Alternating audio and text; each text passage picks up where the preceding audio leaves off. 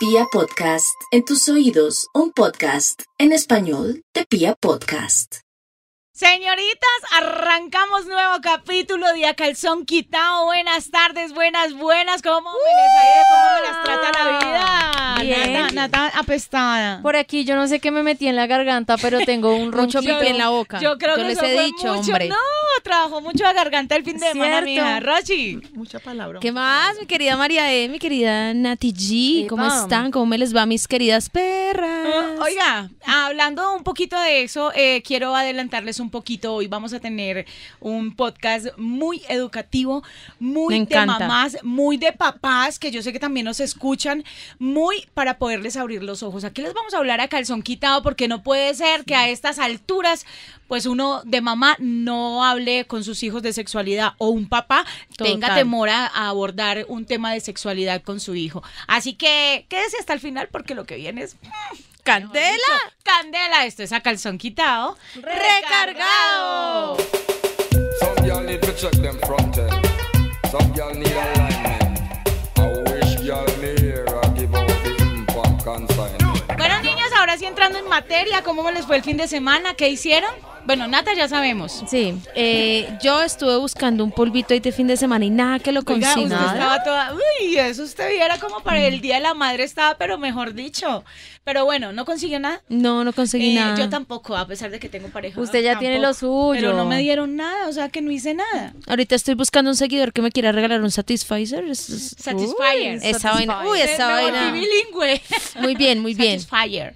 Eh, uy, eso es buenísimo. ¿Sí? Y el de la mano también. Mejor dicho, todo lo que vibre es bueno. Bueno, hablando de eso, es que nos estamos metiendo un poquito como con todo este cuento de, de- de la sexualidad. Hablando de eso, tenemos una invitada que Nata dijo, María, tenemos que traer a esta Obvio. invitada, tenemos que preguntarle, aprovechar los conocimientos. Eh, ella es psicóloga y orientadora escolar. Y aparte de eso, pues nos escucha, Es imagínense. Claro que sí. Pues, Claro que sí. Les cuento la Una historia. fiel Ella es seguidora. una fiel seguidora, oyente del podcast, y me escribió por Instagram, Sí. por interno, en Natiga, arroba Natiga Avanzo, y me dijo que no se escuchaba, que le parecía muy chévere, y que ella eh, quería que nosotras tocáramos un tema, sobre todo de las mamitas y la sexualidad, cómo hablarle a los hijos. Y yo le dije, pues, usted que es la experta, venga y habla sobre eso aquí con nosotras. Y dijo que sí. Esa nata está lleva. Estoy súper ronca. Pero uno complementa a lo mamá mejor, ¿no? Ay, no. Entra más suave. entra Porque, más suave. su- porque lubrica. Resbala más. Ay, no, Nata, no, se ponga. Vea, Uno se atora más fácil, se confunden los fluidos. Ay. No me cambien, por favor, el sentido de este podcast que va a ser muy Mentira, educativo. mentira. Sí, No, Angelita vino. Pero eh, vamos a darle la bienvenida a Angélica García Franco, orientadora escolar en sexualidad, psicóloga. Mejor dicho, esta mujer hace de todo. Bienvenida. Gracias, gracias chicas, gracias Nati, María E, Rochi, muchísimas gracias, encantada de estar con ustedes.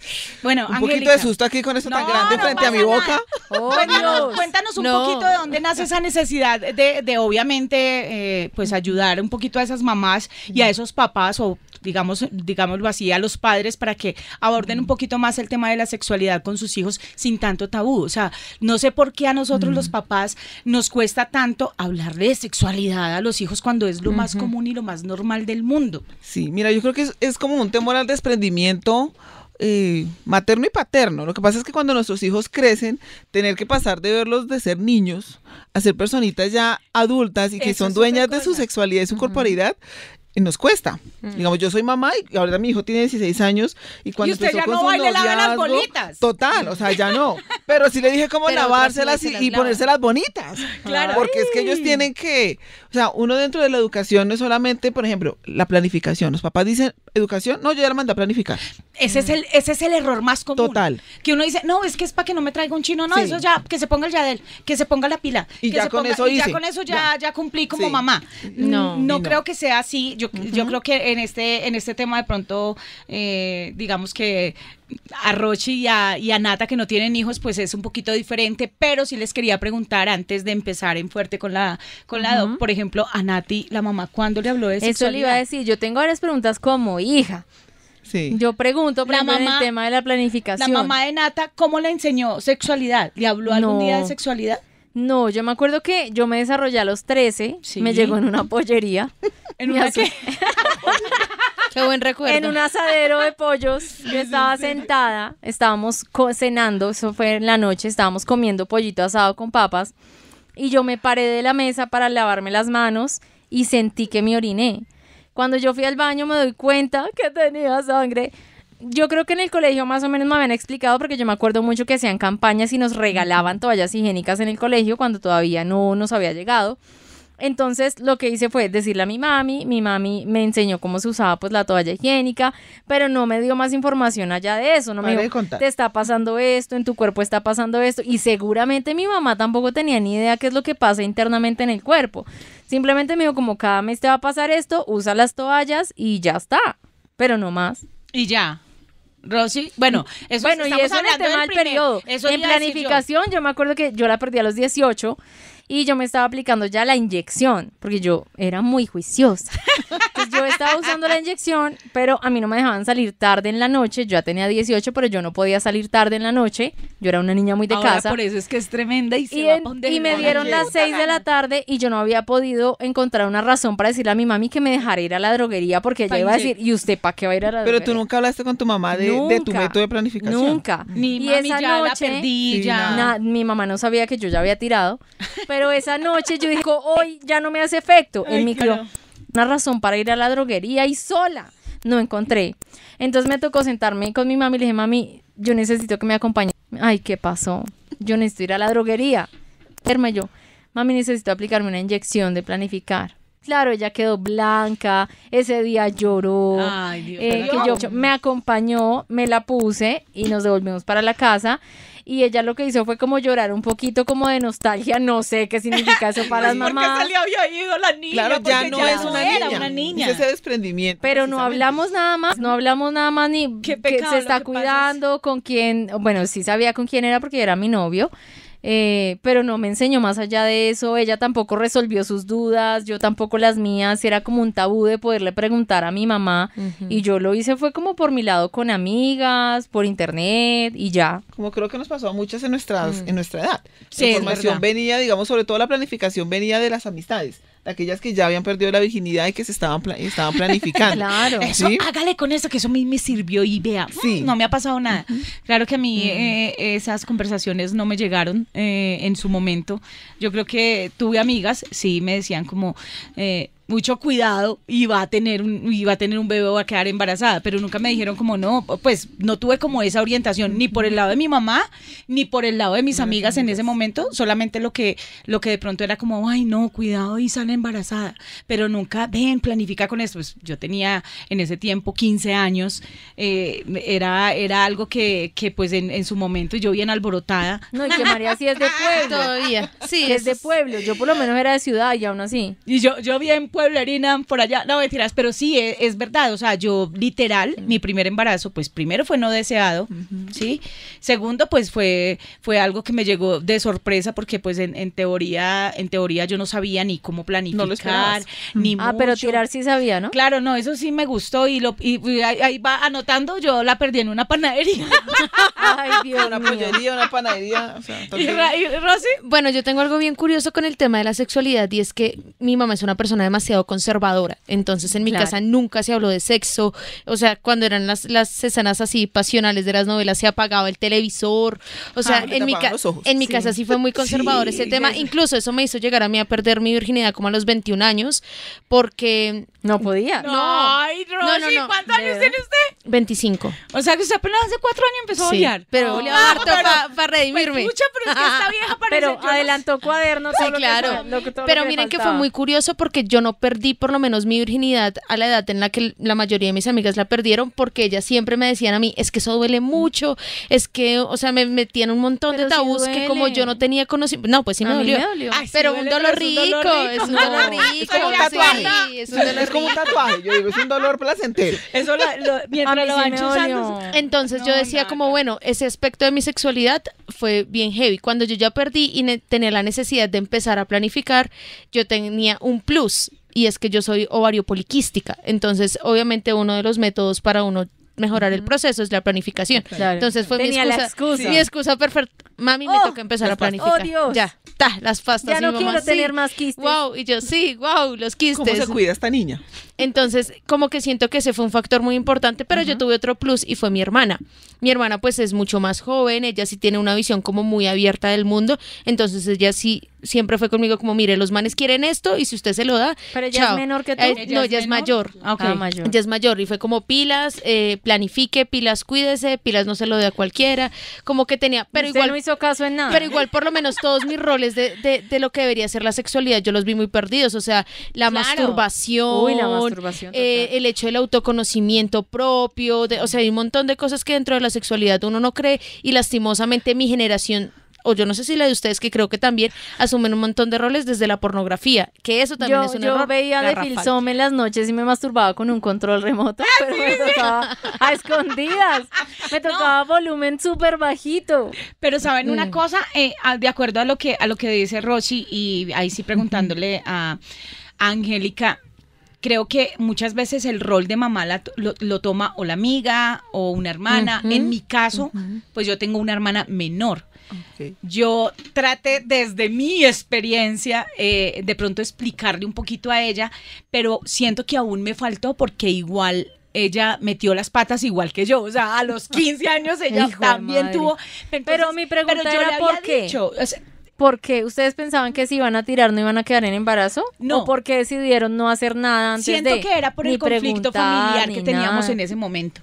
O sea, yo literal salí de mi casa porque estaba aburrida. Yo creo que lo, he- lo he contado varias veces, pues por la situación con mi mamá y no era porque no la quisiera, sino porque una, La convivencia era difícil. una historia y di- difícil ni siquiera por ella. O sea, a mí me da pesar de mi viejita porque ni siquiera era por ella, era por una enfermedad que tenía, que yo les he contado, donde todos estábamos aburridos, donde yo conocí a mi papá los 12 años, eh, de venirlo a ver, a conocerlo, y lo conocí por ahí ensangrentado porque era matarife, me llevaron a conocerlo y yo lo vi, y para mí eso fue un choque, yo creo que fue un choque muy, muy fuerte el, el saber que ese señor era mi papá y verlo como lo vi. Yo ahora lo adoro y lo amo porque ya, digamos que ya uno eh, empieza a aprender a, a sanar y a, y, a, y a volver a como a darse la oportunidad de amar. Pero yo siento que en mi casa, o sea, y más en una casa donde la religión pre- predominaba, o sea, en mi casa era el evangelio para todo lado y entonces si usted miraba un poquito, si se le sonreía en la iglesia al, al, al Al esposo de la, al de, de- de la hermana, entonces usted ya lo estaba haciendo entrar en pecado. ¿Sí me entiende? Eran Sí. ese tipo de cosas. Entonces yo salí y, y me abrí. Yo literal, tengo que decirlo, yo cuando quedé en embarazo, yo pensé que, que, que abortar era muy fácil. Y, y pues que, que yo me iba a quitar ese problema De encima. de encima muy fácil. Primero, pues porque no había sido, eh, con, bueno, querido, o sea, no, no, no quería deseado, quedarse sí. ni deseado. Y no, pues es que a segundo, los 15, ¿quién? ¿Quién? y segundo, porque yo tenía mucha desinformación, o sea, mi hija, y yo se lo he dicho Mm. a ella, mi hija hubiera podido nacer súper mal porque yo me dejé guiar más por todo lo que me decían alrededor, entonces me decían en ese tiempo, imagínate yo con 15 años, no, es que para que eso le venga el periodo otra vez, eso tome ruda Tómese y una tome cosa a la otra, y tome agüitas de todo. aguardiente, pues la Sí. rasca que yo ¿A me ustedes pegué nunca fue- les dijeron lo del palito, de meterse un palito de eucalipto para que les ayudara ¿Qué? a bajar? No. Sí. Dios Uy, mío, no es así, no. Incluso- usted se ha metido un palo de. No, no, no, no, no, no, no, espere. Lo que pasa es que ahí es donde hablo de todo el tema del desconocimiento de- desde la sexualidad, no tanto Sí. por el sexo, sino por el mismo cuerpo. Incluso hubo una época que en Bogotá, no sé si allá pasó y en sus generaciones, yo me siento como demasiado joven, perdón, en sus Es que generaciones, joven. que ¿Pero las, que peladas, A, a- a cinco añitos más ya tiene 30, ya está. en el las peladas se emborrachaban. O sea, cogían Ah, los sí, con un tampones, tampón, les aguardienticos, los aguardiente. llenaban de aguardiente Sí. No lo y se metían el sí. tampón y con eso quedaban borrachísimas. Borrachas, Y no tenías tufo. Uh, Y no, o sea, ese tipo de cosas. Nata, ¿usted hizo eso? yo no lo hice, pero sí conocía este- la teoría. Claro, este tipo de cosas a mí me parecen terribles porque la mano de infecciones y un montón de cosas que le pueden pasar a uno porque pues es que la cocochita no está, sí, no está hecha para hacerse esas cosas, ¿me entienden? Eh, sí. Pues yo- uno ni siquiera sabía cómo era un pipí, estaba pensando. Ay, no, es que eso, Yo no- eso yo no- de niña uno no sabía cómo era cosas. uno. Yo siento que, Angélica, yo me imagino en qué colegio, bueno, podemos decirlo. Sí, sí, no hay problema. En el Rafael Uribe Uribe tu Uy, pucha, me imagino la cantidad de historias y de niñas y de niños también, porque muchas veces dejan como un poco la sexualidad a solamente las niñas y los niños, ah, son unos varones, esos ya sabes, eso empiezan a jalar la piola desde, desde chiquitos, eso ya ellos, pero siento que sí debería uno de papá y de mamá eh, de, de hablarlo. Por ejemplo, yo con mi hijo, él tiene 14 años, Sí. de pronto con Ludwig, mi hijo, uy, lo, lo dije, con mi hijo. Ay, María. E. con, con, con mi hijo en medio, el mayor de los hombres, de pronto no tuve esa, esa cercanía así como la tuve con Esteban. Ay, güey. Que no digan nombres. Está tan relajada que se le salieron todos los nombres reales. Bueno, con mis hijos.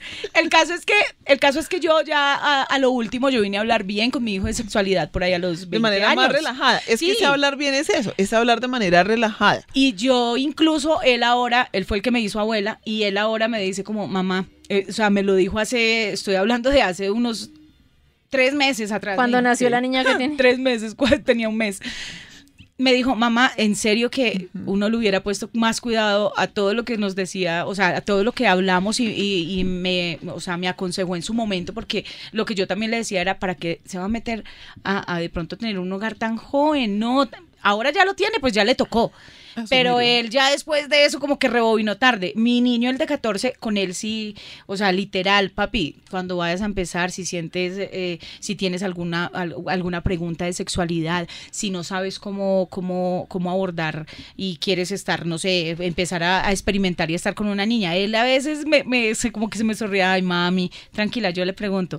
Pero sí le he dejado muy abierta la puerta a que él me pueda preguntar y a que él confíe en mí. Siempre le he dicho, yo le voy a dar su primer condón. Eso sí, dígame, pero me hace el favor. O sea, pero, pero Que las dudas las resuelva contigo. Necesito que, claro, porque él, o sea, digamos que él sí tiene mucha, a pesar de que les dan educación sexual en el colegio, pues no es lo mismo como uno sentarse de forma personalizada y si me- más si es la mamá o el papá, pues de que le digan a uno las cosas de frente.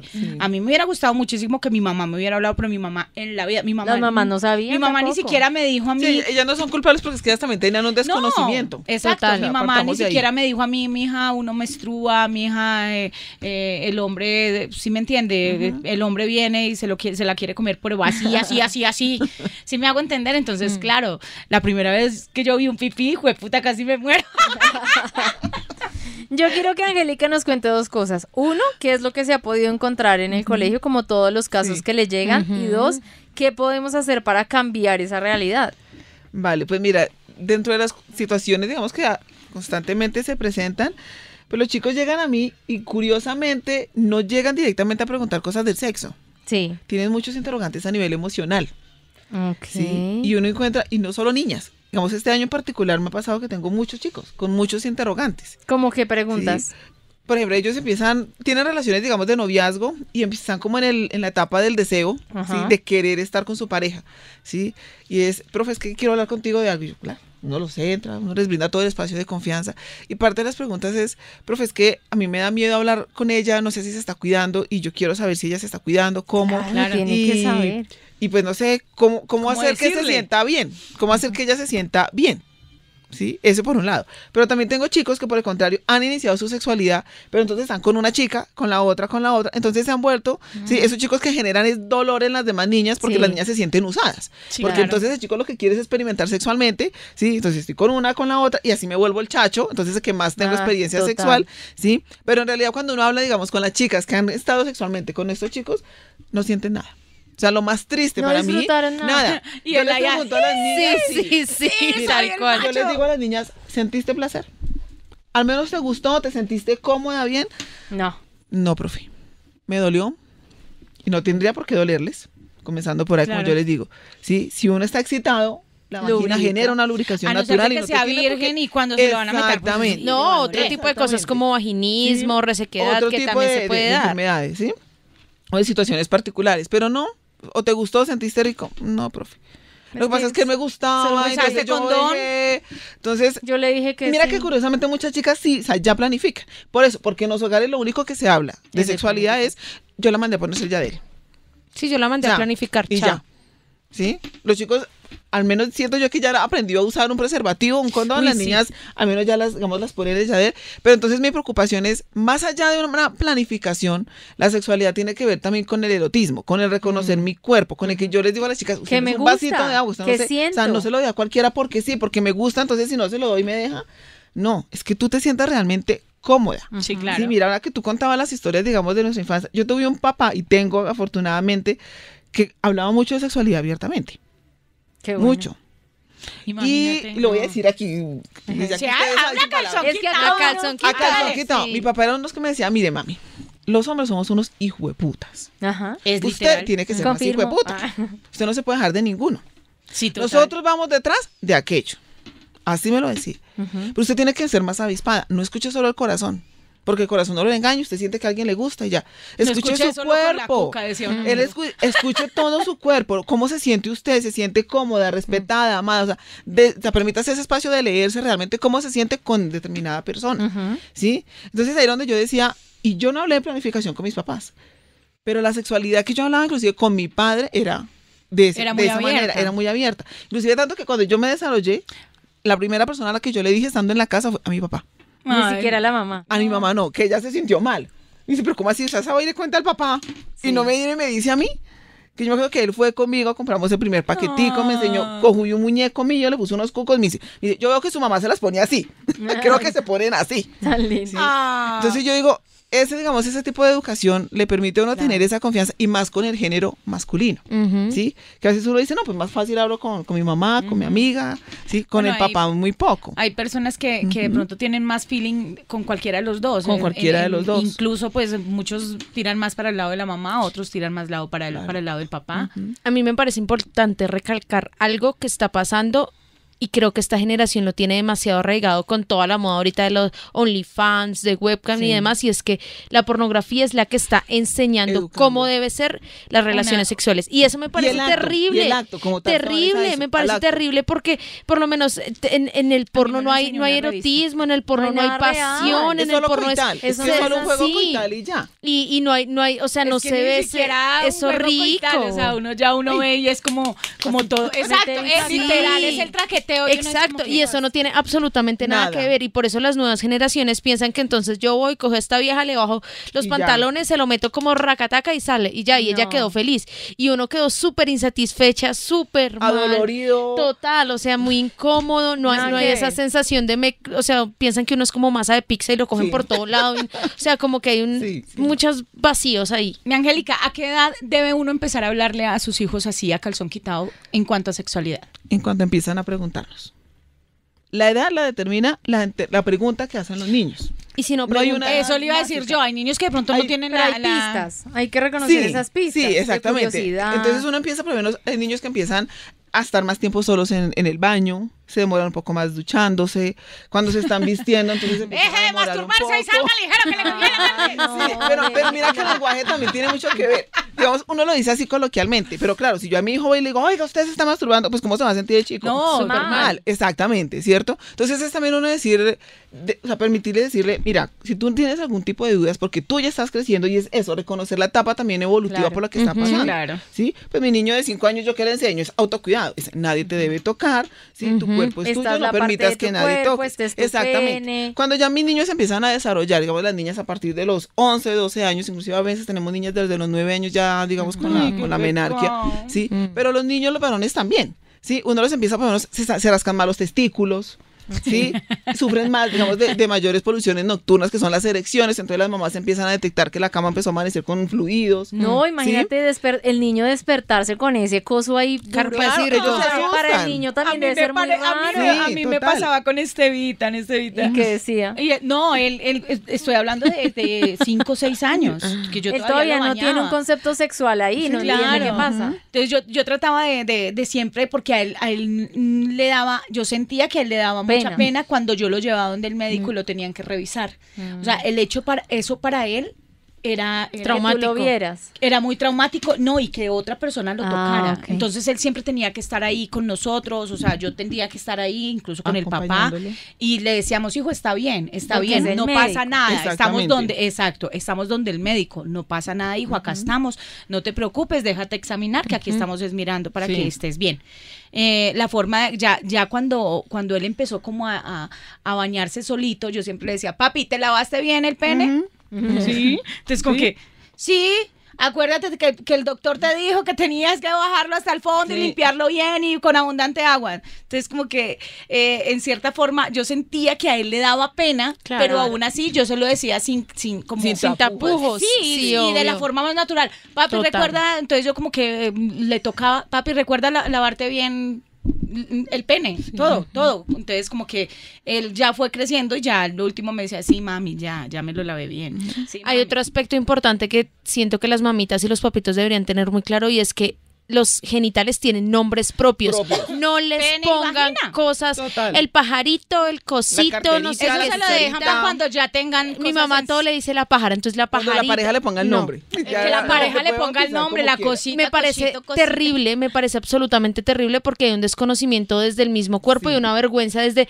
ay, entonces las boobies, no, Los son los senos, son las tetas, sí, ay, la cocochita, bueno, yo le digo cocochita por años, Pero tuyo sí, sí, sí, pero por lo menos mi mamá siempre fue una de las que me decía la pájara, la pájara, la pájara, y mi hermana fue alguien que me dijo, eso no se llama pájara, eso se llama vagina. Claro, es Y que no sé por qué tanto tabú con el nombre de vagina y con el nombre de pene. O sea, pues es el pene y es la vagina. O sea, ahí sí, pene que pene. Decirle a una hija, a usted le va a gustar el pene que pene. Pero hablarlo como siento, siento yo que hablarlo de forma, de forma muy directa sin. Claro, sin les permite tener- un porque- reconocimiento de su propio cuerpo. Porque de pronto algunas mamás o algunos papás de- también de pronto sienten es como esa pena a, a hablar con mi hijo de sexo. Sí. O sea, ¿cómo le voy a decir, eh, mi hija? Sí, está mal visto. Angélica, yo tengo una pregunta. sí. ¿Cómo se habla de sexualidad en esta época en la que las relaciones ya no es tanto hombre con mujer, sino que se están dando De todo, en otros con-. Exacto, ¿cómo, Hombre cómo con lo puedo mujer hacer? mujer, Porque con mujer en el nosotros pensamos desde la, una posición demasiado hetero de no, es que hay que hablarle de sexualidad a mi hija para un hombre, pero si a ella no le van a gustar los hombres, sino las mujeres, ¿cómo uno puede manejar ese tipo de conversaciones? Pues, mira, digamos, dentro del, dentro del ejercicio de orientación que yo he hecho, pues yo realmente permito que sean los niños los que empiecen como a contarme sus vivencias, lo Sí. que ellos están pasando. Sí, yo pues me considero una mujer, digamos, de mente muy abierta, sí, no soy ni homofóbica ni nada, o sea, yo respeto mucho la sexualidad de, digamos, de todos, y esa medida es lo que inculco en las familias. Es antes de tú empezar a crearle una homofobia, digamos, a tus hijos, es, y usted cuidadito me sale marica, y usted Ajá. cuidadito me sale lesbiana. No, porque entonces de una u otra manera, ¿qué va a pasar con los chicos? ¿Cómo así que lesbiana? ¿Cómo así que marica? Entonces, ¿qué les empezamos a crear? Una duda. Una duda y entonces ellos empiezan a decir, pues, que esto que no les gusta a mis papás y que tanto me regañan y que tanto problema hay, lo pues probemos, venga, miremos a ver, ¿sí? ¿sí? Es permitirle primero que mis hijos crezcan. Lo que pasa es que a veces también en medio de la sexualidad ay, los bombardeamos de tanta información. Mire, recién yo llegué este año a este colegio, porque antes estaba en otro en Bosa, me hicieron unas chicas de octavo, profe, yo le quiero hacer una pregunta. Yo dije, me dice, es que yo me siento confundida. Yo, ¿por qué? Me dice, es que la sociedad nos está bombardeando con tantas cosas, que el poliamor, sí, que, Que si soy que pansexual, que, si soy no sé qué, me dice, y yo en este momento ni siquiera... Sé que soy.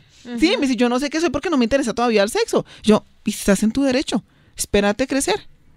Espera que tu cuerpo evolucione, tus emociones, sí, y en esa y medida tu cuerpo tú- mismo te, va, guiando diciendo. cuando sientes Sí, un sí, gusto. pero, pero hoy en día nos bombardeamos de tantas cosas que los chicos sienten que si yo no pertenezco me encasillo Exacto. en alguna de esas características, estoy mal. ¿No? Sí, claro. No, esperemos que ellos crezcan y se vayan definiendo. Entonces yo siempre digo, hablemoslo de la manera más natural y yo, como cuando los chicos vengan y me dicen, no, es que profe, yo siento, y eso me pasa con los grandes, es que yo creo que soy bisexual. Yo, ¿Por qué? Porque me han gustado niñas, porque me han gustado niños.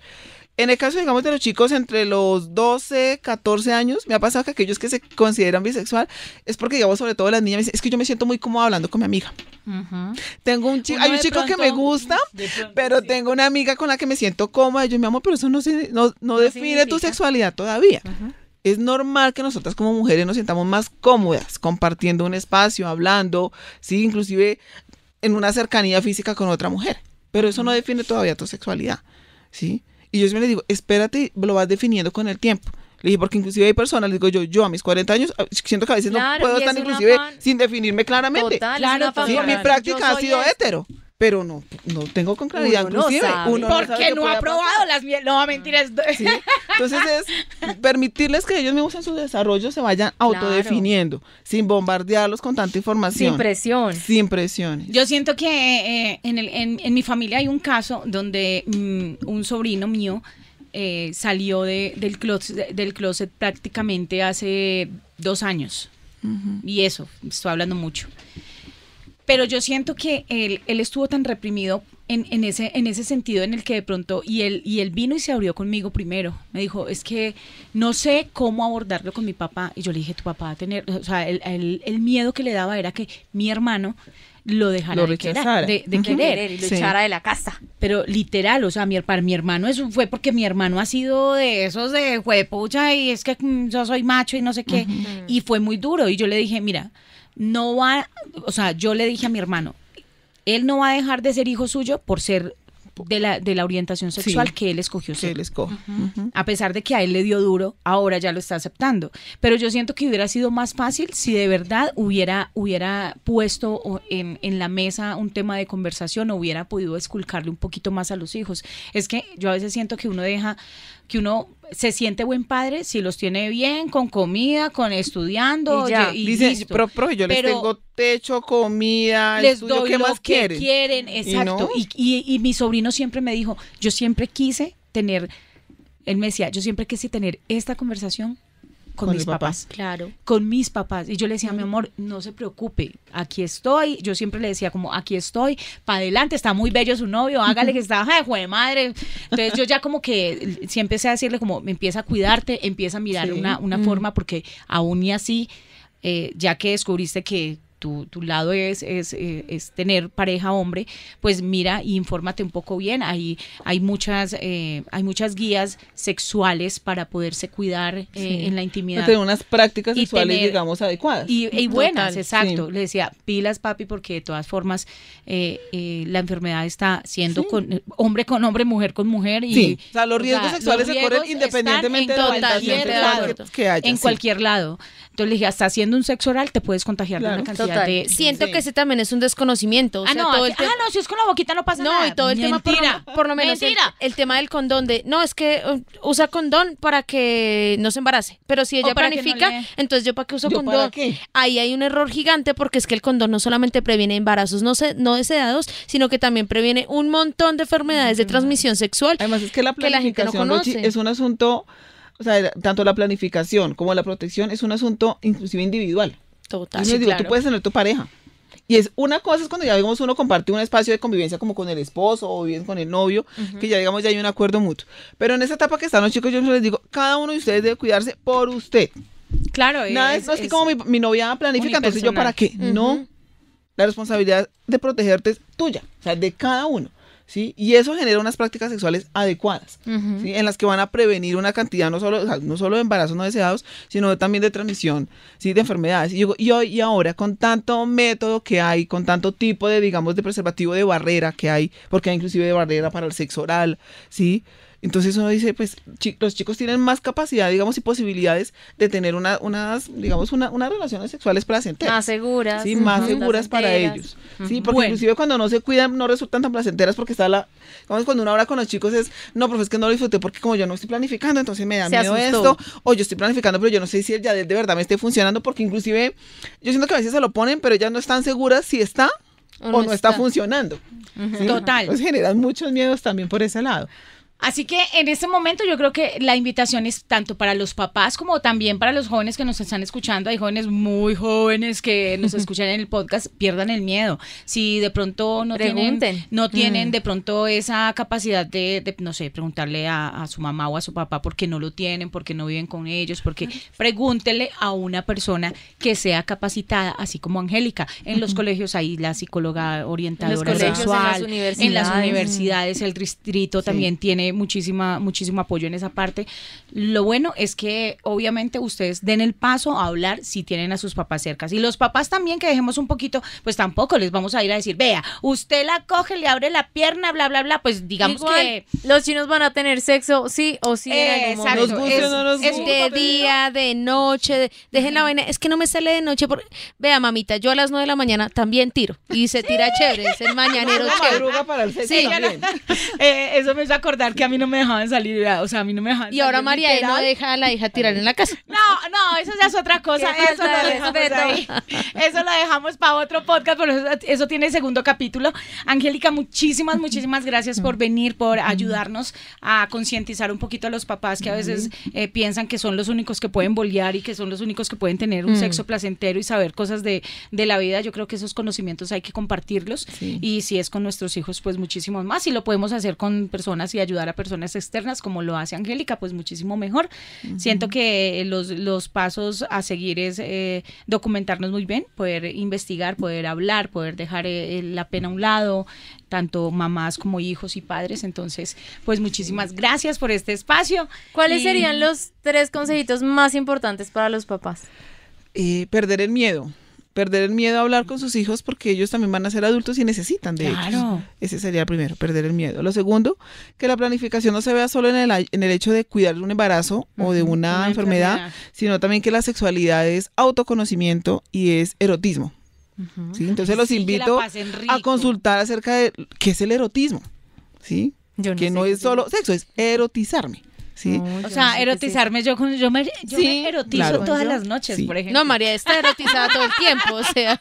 erotizarse eh, en cierta Enchuquizada. en- enchuquizada. Y, sí, y el tercer consejo es, sí, obviamente buscar asesoría en los colegios, todos los colegios distritales, inclusive también privados, hay orientadores escolares que, digamos, dentro de nuestras ca- capacidades y habilidades de formación está el poder hablar de estos temas sin ningún miedo, ningún tabú, con los estudiantes, con las familias también, porque uno sabe que lo necesitan. Claro. Si muchos tienen temores y es entendible, pues para eso, digamos, es- estamos nosotros. Quiero recomendarles una página que manejamos con el distrito, tanto a los papás como a los chicos, que se llama sexperto.com.